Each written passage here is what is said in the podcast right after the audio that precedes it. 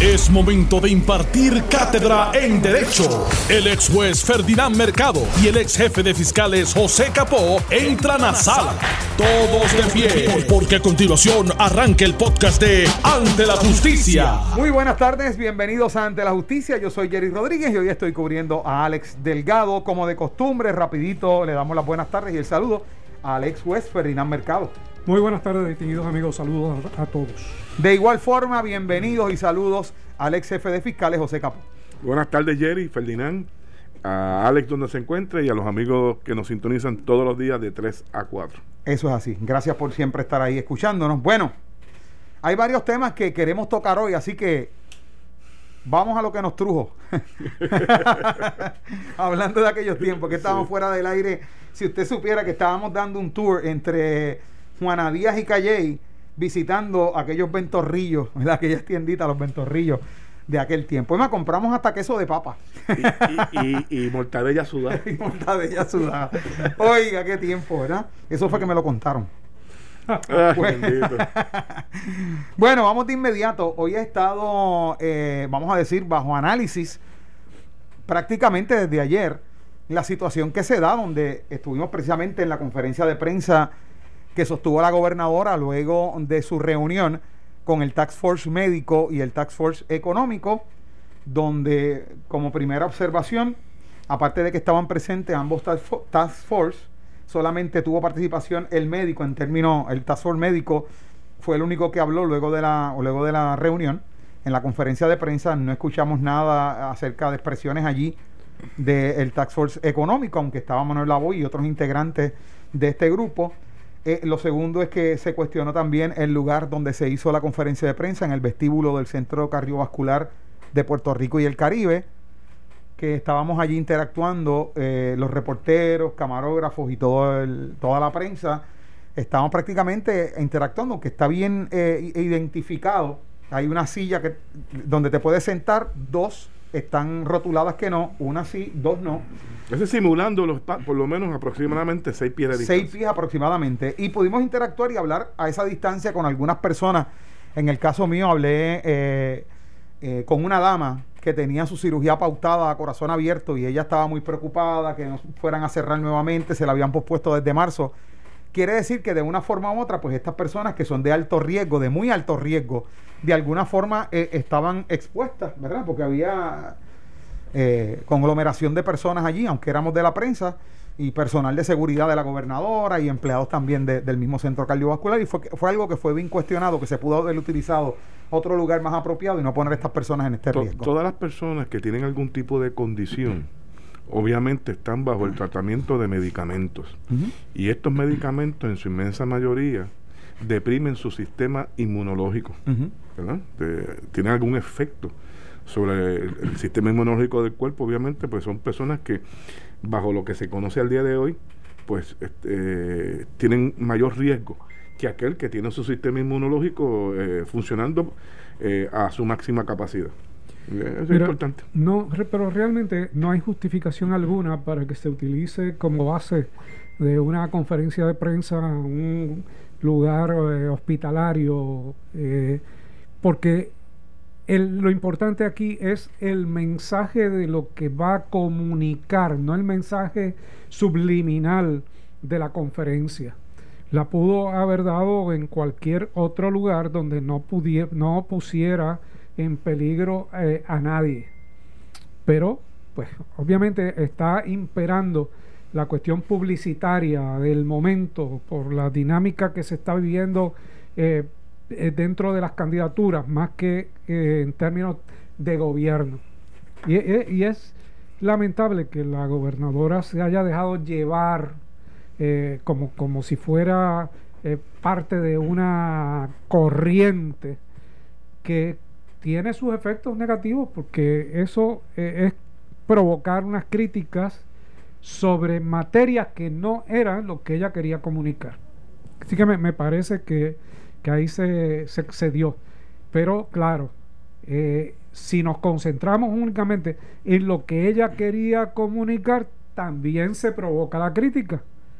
Porque, como hemos dicho antes, tiene un problema en términos de lo que ella quiere ejemplarizar y lo que ella hace. O sea, lo que dice y lo que hace son cosas diferentes. Bueno, y una de las cosas que, eh, ¿verdad? Se ha estado comentando y algunos analistas y, algunos periodistas que estuvieron allí, luego de la gobernadora anunciar temprano en la mañana ayer que iba a tener una reunión con este equipo y con ambos equipos, económico y médico, y luego pues se iba a dirigir a la prensa y que iba a atender la prensa, pues para muchos analistas esto fue como, pues, los, en la conferencia de prensa los traje aquí, los cité a las 2, esperaron dos horas hasta las 4 de la tarde para decirle que el miércoles o jueves le digo.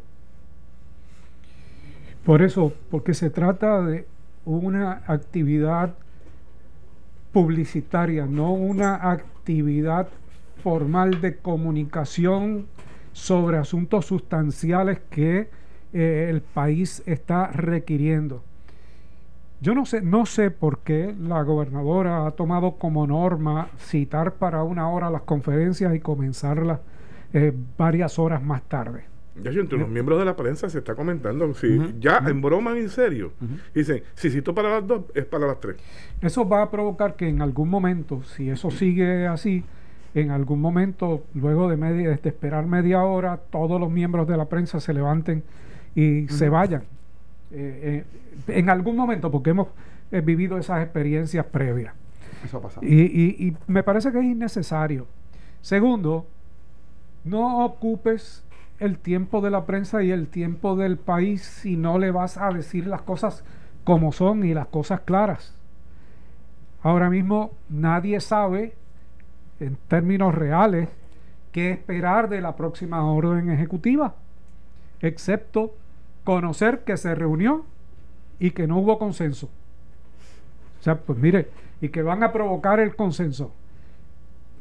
Bien, si quieren provocar el consenso, excelente, pero si no pueden conseguir el consenso porque son sectores antagónicos, hay que tomar una decisión de gobierno, una decisión de política pública. De salud. Y de salud y comunicarla al país con tiempo suficiente. No es al filo del último día para entonces saber qué es lo que va a pasar. Bueno, otra de las cosas que fue bien marcada, que en un momento dado se le cuestionó, eh, una de las periodistas le cuestionó acerca del uso de su mascarilla, de las situaciones que se estaban dando en las campañas, y, fue la compañera Mayori Ramírez, de Telemundo le, estuvo cuestionando acerca de, mira, eh, gobernadora, la hemos visto en ocasiones, en campaña, donde usted no está usando la mascarilla y se le cuestionó. Y ella, pues, dijo que cuando yo no tengo la mascarilla, todos los que están a mi alrededor sí la tienen. Y como estoy aquí entre juristas, entre un juez y un fiscal, pues yo creo que más que hablar, vamos a, poner este audio. Y este sería que eh, el Exhibit 1. El Exhibit 1, ¿verdad? Pues vamos, vamos a escucharlo, vamos a escucharlo. Vamos a escuchar lo que dijo la gobernadora, eh, su respuesta ante este cuestionamiento.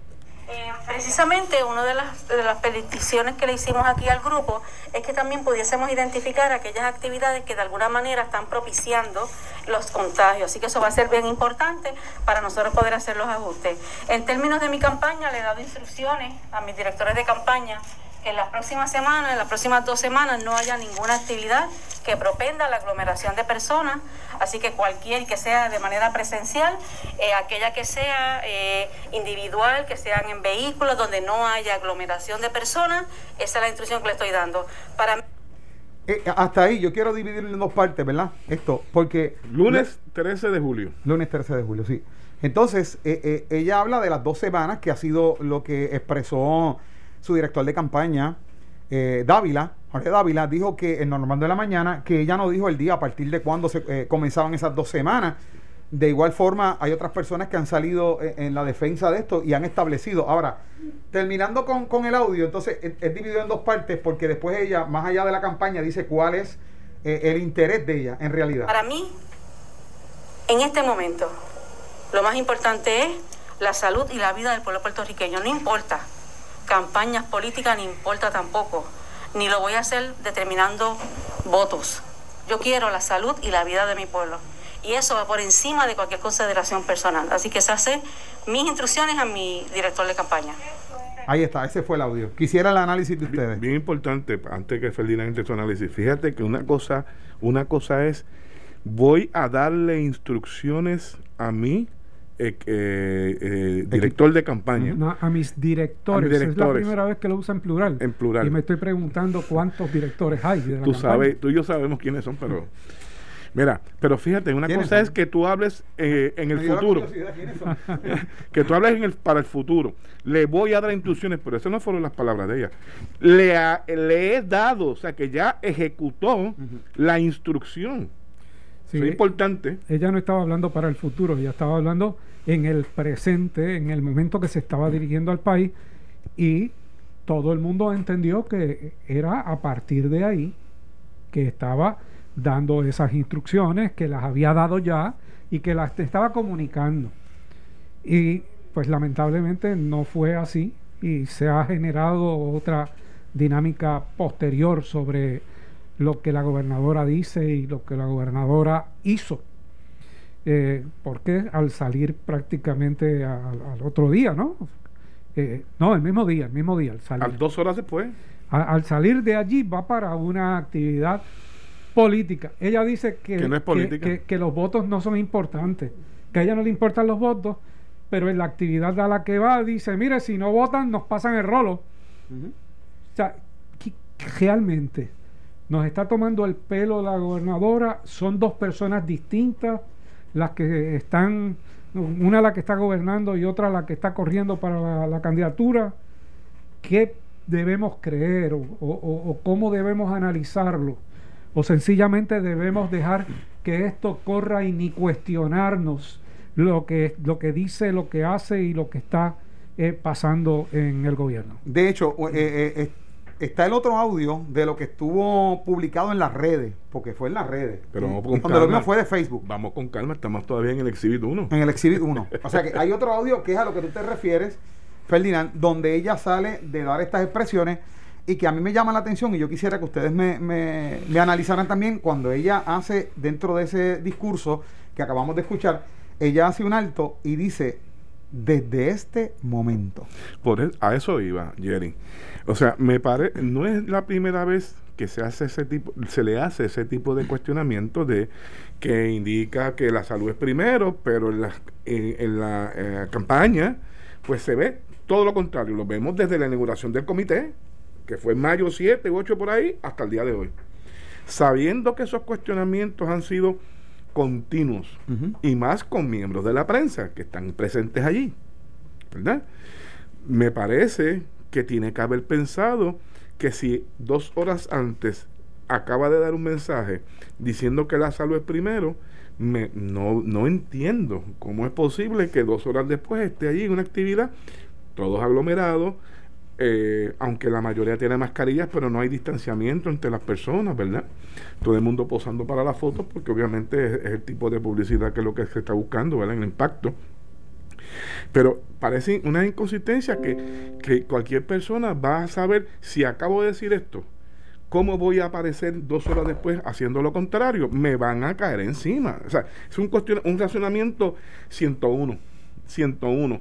Y con todo y eso se propicia eso, pues entonces lo que quiere entonces que estemos hablando, precisamente nos está guiando para que estemos comentando y la mantengamos entonces en la palestra pública, en la discusión. Puede ser una estrategia, yo creo que es equivocada, pero puede ser una estrategia eh, bajo el concepto de háblese bien o háblese mal, pero que se hable. y, aquí se está hablando porque ella misma provoca que uno tenga que hablar y hacer señalamientos. Mire, a mí no me interesa hacerle señalamientos a la gobernadora en términos de, de si dijo la verdad o no dijo la verdad. A mí no me interesa hacerle críticas de lo que hizo en su reunión política si ello no tiene un efecto sobre, sobre mí. Pero lamentablemente tengo que hacerlo cuando está en juego su credibilidad por un lado y segundo el tipo de gobernación que me está, que me está dando, porque no es ejemplarizante esa, ese tipo de, de gobierno. Eh, no, no sé cómo alguien se puede olvidar de lo que dijo hace dos horas y hacer todo lo contrario.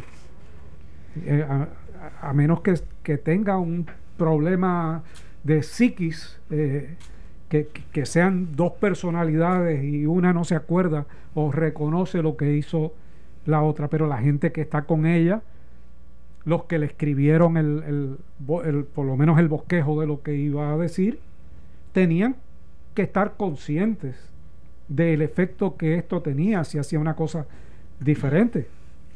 Y hay que, y hay que señalar que obviamente esto es un tema que se trae a la palestra ahora y que y, se ha planteado la situación y el riesgo en las campañas toda vez que este candidato del Partido Popular eh, pues salió positivo al COVID, que no tenía eh, ningún tipo de eh, síntomas y que eso plantea a su vez, ¿verdad? Confirma que en una campaña donde hay conglomeración de personas, donde están juntos, donde se ha dicho que las personas quieren llegar, abrazarse, eh, eh, el mismo licenciado Raúl Márquez en el programa de, de Eddie López dijo que ella cuando las personas venían a tomarse una foto, si ella no tenía la mascarilla, le decía, ok, pero usted se las tiene, ustedes se las tienen que ponerse la mascarilla. O sea que está planteado para todo el mundo por igual. Entonces, esto ahora va a poner al pueblo a observar qué es lo que pasa en las campañas de todos los candidatos de ambos partidos. Y yo creo que todos los partidos tienen que tomar control de sus campañas y de la salud.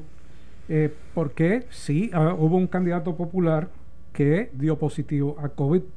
Pero si siguen con las dinámicas que van, va a haber cantidad de candidatos de avanzada, de ayudantes que van a dar positivo.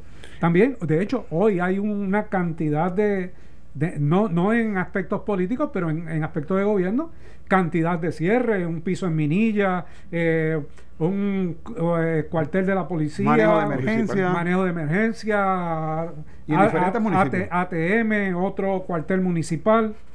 O sea, mire, esto se está saliendo de, de proporción y no es sencillamente que la gobernadora amenace eh, de que voy a ser más rigurosa. La, la cuestión es cuándo y qué tipo de rigor, que es lo que hemos estado discutiendo aquí previamente, porque eh, eso es lo que nos debe interesar y es a donde debe ir dirigido el mensaje de gobierno para saber en términos reales qué podemos esperar en estos días. Porque por lo que veo, lo que podemos esperar hasta ahora es más contagio, más contagio y que siga, que siga subiendo. Con el agravante de, ok, no, no cierre, no me cierre porque eso tiene un, un aspecto adverso para la economía, porque van a quebrar unos negocios. Está bien, esos son señalamientos válidos, pero como aspecto de política pública, como responsabilidad de gobierno que representa a todo un país, es necesario que se tomen determinaciones, aunque esa determinación pueda afectar un sector de la economía. Bueno, y, fíjate, acabo de recibir, antes de irnos a la pausa, acabo de publicar por Noti1 eh, en la agencia, eh, el Departamento de Corrección y Rehabilitación acaba de eh, publicar que logró detectar la presencia del COVID-19 y aislar a un sumariado ingresado este pasado fin de semana en el centro de ingreso de Bayamón 705. Hablando de que se suman casos. Pero, no, no, y no solamente eso. tómate ese ejemplo, transfiérelo a estados donde han comenzado a sacar a confinados eh, por miles. O sea, estamos hablando de 18 mil, 20 mil confinados que han tenido que sacar de las cárceles para evitar los contagios. Bueno, una vez comienza, difícil de detener. vamos, terminamos con el exhibido uno. Eso sometido. Y ya, y ya mismito continuamos acá en Ante la Justicia. Estás escuchando el podcast de Ante la Justicia de Noti 1630. Bueno, y estamos de regreso acá en Ante la Justicia.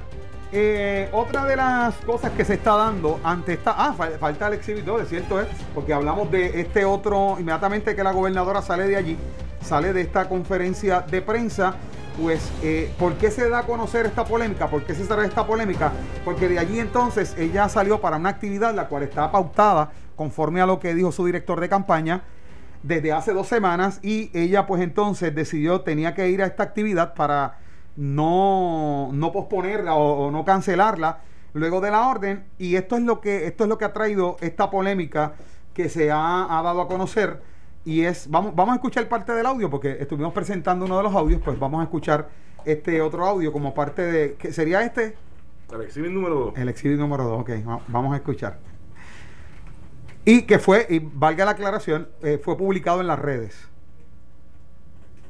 Digo, decimos exhibit porque precisamente legalmente así que se llama la pieza de evidencia. Estamos entre un fiscal y un juez. Pero como eso ha sido la, el nombre este, más reciente que se ha dado a, este, a este tipo de, de documentos o, o, o videos. Porque particularmente ese momento en que nosotros tenemos que sacar a las personas a votar es lo más importante. No importa que nosotros sepamos y veamos eh, las encuestas y todo eso. La verdadera encuesta, ¿cuándo es? El 9 de agosto. No podemos dar oportunidad si nos descuidamos o decimos, bueno, pues está bien, estamos adelante. Ahí se nos cortó el audio. Y ella eh, lo que expresaba, no podemos dar lugar porque si no entonces, eh, citó a alguien el nombre de una persona, eh, nos pasan el rolo. Fue la expresión que dijo la gobernadora en esta actividad que en un principio con Normando en la mañana, Jorge Dávila dijo que no fue proselitista. No, bueno, debe tener alguna definición distinta a, a lo que es, es, el término, pero sí es una actividad proselitista, bueno, una actividad está está pidiendo apoyo y está exhibiendo su preocupación. Eh, es interesante porque tengo que girar desde la experiencia en el análisis de los aspectos políticos. La gobernadora está preocupada de que si no se mueve su estructura, le puedan pasar el rolo. Eso lo que significa es que el candidato opositor de ella en esa primaria está más fuerte de lo que ella pensaba o ella tiene indicación de la fortaleza del candidato y le está pidiendo a sus huestes, mire, actívense porque nos, nos cogen dormidos y no podemos eh, quedarnos así. Así que movilícense porque y usa, ese término pueblerino de nos pasan, nos van a pasar el rolo o nos pueden pasar el rolo eh, y es una expresión de preocupación, claro, no no de crisis, sino de eh, está en nuestras manos el nosotros movilizarnos para realizar esa organización. No está hablando de gobierno, no está hablando de que le pasen el rolo al gobierno, de, de hecho lo ubica en el 9 de agosto, uh -huh. directamente. Que esa es la verdadera encuesta, dijo. Sí. Directamente. Yo pensaba que en el momento de ella haber expresado la posición como gobernadora a las 4 de la tarde en la conferencia, me parece que era el mejor ejemplo, el mejor momento para, aunque la actividad estaba pautada para las 6 de la tarde, la, en la ejida de la policía de, la, uh -huh. de Puerto Rico, que eso es en la Muda, en Cagua, pues me parece que era, era como orga, reorganizar nuevamente los espacios. Y si dentro del local era grande, ahí hay un estacionamiento enorme. Para dar el ejemplo, miren cómo ahora, distinto a las imágenes que ustedes habían visto anteriormente, miren cómo estoy conduciendo en los espacios, en la combinación de personas. Pensé que era el mejor momento y la mejor carta que tenía ella para contrarrestar todo lo que se había señalado desde el día 7 de mayo hasta el día de ayer pero lamentablemente cayeron en lo mismo. En lo mismo que han caído otros candidatos de distintos partidos. Bueno, en, en la misma actitud. En la misma actitud, correcto. Vamos a ver qué pasa con todo esto y vamos a seguir de cerca porque como bien mencionaba Ferdinand, se están dando muchos casos, el, el que acabamos de dar a conocer a través de Notiuno, en este caso eh, eh, positivo allí con los nuevos sumariados. Donde quiera que haya aglomeración de personas, sea política, no política, el riesgo del contagio se extrapola. No hay duda de eso. ¿Eh? Ahora tenemos la segunda posición, que me imagino que es el tema que vas a traer. Eso es así que yo... yo alcalde. Eh, fíjate, exactamente, ahí es que voy. Y es, es, que hay un hilo conductor en eso. Tiene ribete, hay que traerlo obligado porque desde que comenzaron las órdenes ejecutivas por la pandemia, se ha estado discutiendo aquí, en esta mesa de ante la justicia, los aspectos legales eh, y en ocasiones ustedes han identificado las ambigüedades que tiene la misma, eh, la falta de claridad que se puede interpretar hacia un lado o hacia el otro. Y ahora se añade la situación de que los alcaldes por separado, los alcaldes, están dando a conocer o firmando órdenes ejecutivas municipales. ¿Qué pudiera traer esto? Porque ya hay como, Pues- como pues- exceso de órdenes ejecutivas. Pues mira, pudiera traer gran confusión. Porque diferente a los Estados Unidos, donde hay un sistema federal y hay sistemas estatales, en Puerto Rico hay un sistema estatal y hay municipios, no un sistema municipal. O sea, no hay gobernadores en cada municipio. Y eh, el, el territorio es pequeño geográficamente, se presta a que haya mucha confusión. ¿Por qué? Porque usted puede tardar 10, 15 minutos en pasar de un pueblo a otro pueblo y enfrentarse con ordenanzas o códigos municipales que sean diferentes, que sean disímiles. Y si bien el desconocimiento de la ley no exime de responsabilidad, pues es bien difícil que te puedan imputar intención de violentar algo que tú desconoces porque se acaba de poner en vigor por parte de un municipio. Yo creo que, eh, y lo discutimos ayer, que aquí hay una ausencia de uniformidad en los protocolos y esa ausencia de uniformidad es que la que ha generado problemas en el sector privado, en los diferentes negocios y ha generado problemas también en el funcionamiento del sector público, porque no se conoce qué hacer.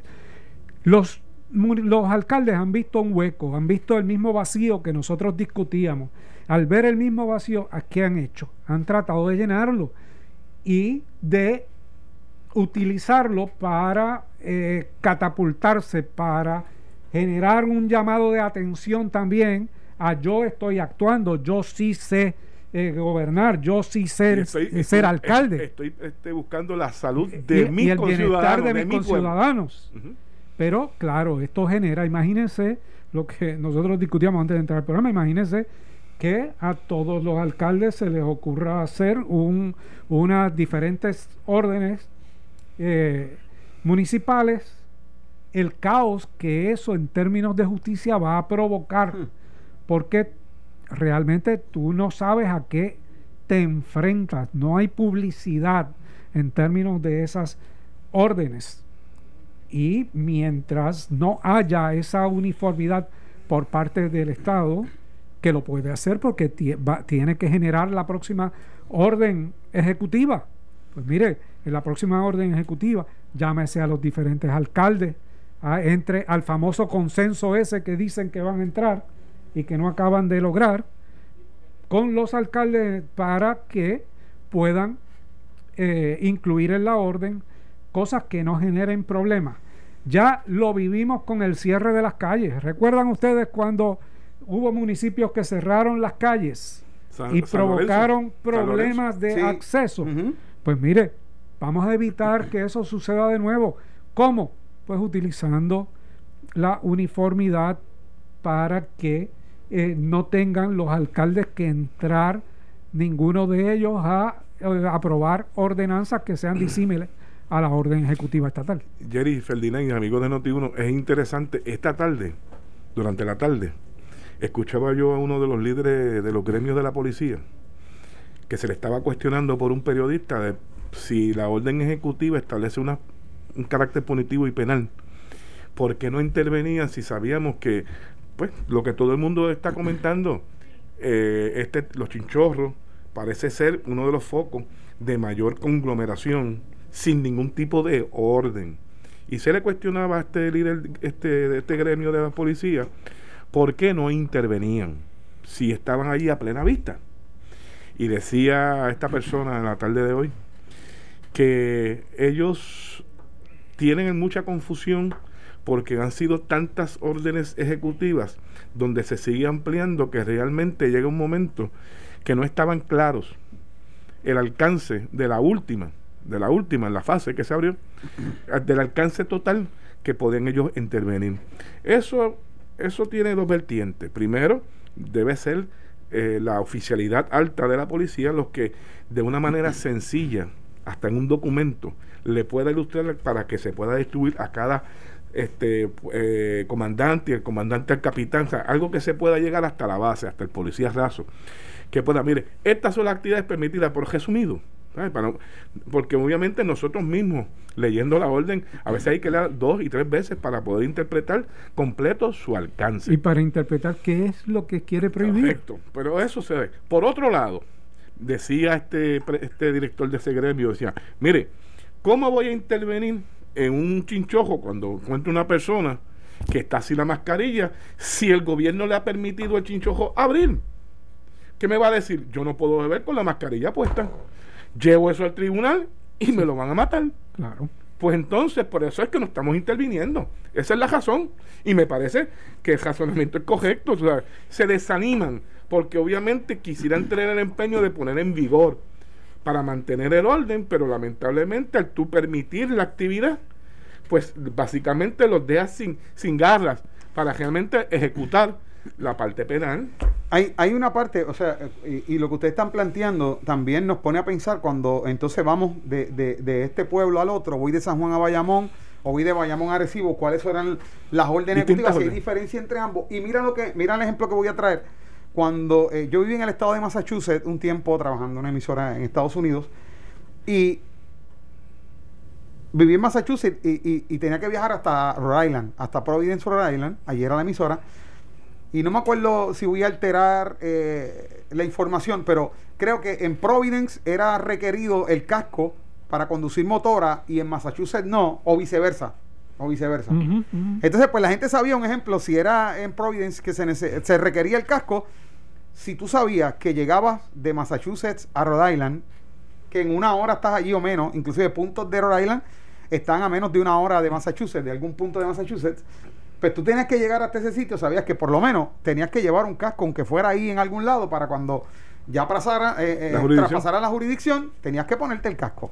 Pues ya esas cosas están claras, pero en una orden ejecutiva se pueden confundir y yo creo, yo pienso, por lo que uno recoge de las personas y cuando se abre la línea telefónica, todavía, aunque se le establece, mire, esto es muy serio, esto, cuando hay discursos que hay momentos que uno como que escucha doble discurso, ¿no? Porque es que tenemos que dejar, y es cierto, las estadísticas, cuántas personas hay en este momento en los hospitales con esta condición, cuántos están en ventiladores, cuántos están en intensivos versus las muertes, todo eso son estadísticas, pero por ejemplo, ¿qué yo hago ahora mismo cuando cogemos la prensa y dice, corrección detecta un caso, cierran iglesia en Añasco porque el pastor dio positivo, en aislamiento unos 200 policías por sospecha de, contagio, si abrimos acá, Dice por aquí que eh, además de eso, cierran boletería de Ferris en Ceiba por dos empleados positivos a COVID-19. ¿Es serio? Esto pareciera que se salió de control. Las estadísticas están hablando en una dirección, pero los hechos, lo que, lo que estamos leyendo y lo que está pasando, es como si fueran otra. Con un agravante. El agravante lo escuchamos por voz del secretario de Salud, cuando eh, un periodista le, inquiría sobre los chinchorros y, los diferentes negocios y playas, y él decía, mire, pero es que se sabía que se iban a contagiar. Cuando yo escuché esa respuesta... Refiriéndose a lo de Cabo Rojo. Eh, eh, refiriéndose a lo de Cabo Rojo, me pareció irresponsable, realmente. Porque si usted sabe que al propiciar la apertura de algo, el efecto va a ser el contagio por la aglomeración de personas. Pues mire, explíquele al país, no voy a abrir este sector porque entendemos, y lo entiende el Task Force médico, que eso va a propiciar contagio. Para beneficio de todos ustedes, no voy a permitir esa apertura en este momento. Pero no, no se hizo de esa manera. Y, y él de, festinada, y cuando digo festinada no es porque estaba gozando, sino sencillamente eh, liberalmente es la palabra, no festinadamente. Liberalmente le dice a todo el mundo, mire, pero que sabíamos que se iban a contagiar. Caramba, estás hablando del secretario de salud, diciéndole que sabían que se iban a contagiar. Bueno, cuando abrió los cines sabía que se iban a contagiar, cuando abrió eh, los gimnasios sabía que se iban a contagiar cuando permitió las actividades públicas y las actividades políticas sabía que se iban a contagiar? ¿Qué sabía el gobierno que sabiéndolo no tomó acción? Pues informarle a la ciudadanía que de ahora en adelante ustedes son los responsables de no contagiarse. Esa es. O sea, se confió y eso es un eso es correcto, hay una parte, una gran parte que le toca a la ciudadanía. Pero el gobierno es el que tiene el control de la regulación, no la ciudadanía.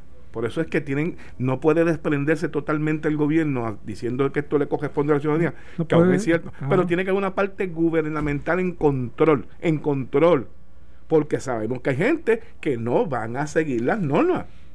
Eso, eso lo sabe todo el mundo.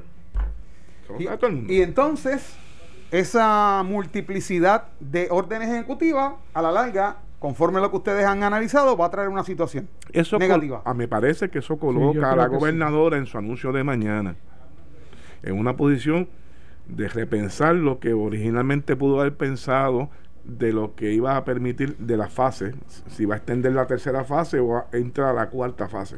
¿Por qué? Porque los alcaldes parecen estar dispuestos, y me parece que lo están dispuestos, a ocupar el espacio del Estado para regular en sus municipios la actividad que tiene que ver con la aglomeración de personas.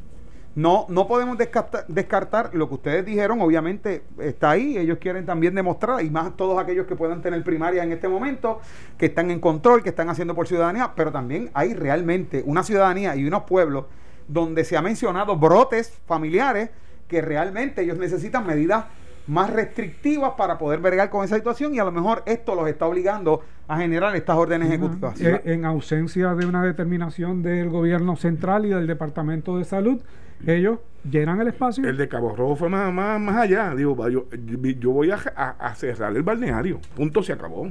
Bueno, vamos a ver qué pasa. Vamos a ver qué pasa. Gracias a Ferdinand Mercado y gracias a José Capó por haber estado con nosotros. Esto fue el podcast de Noti1630. Ante la justicia. El único programa en la radio con un Dream Team de expertos en derecho. Dale play a tu podcast favorito a través de Apple Podcasts, Spotify, Google Podcasts, Stitcher y notiuno.com.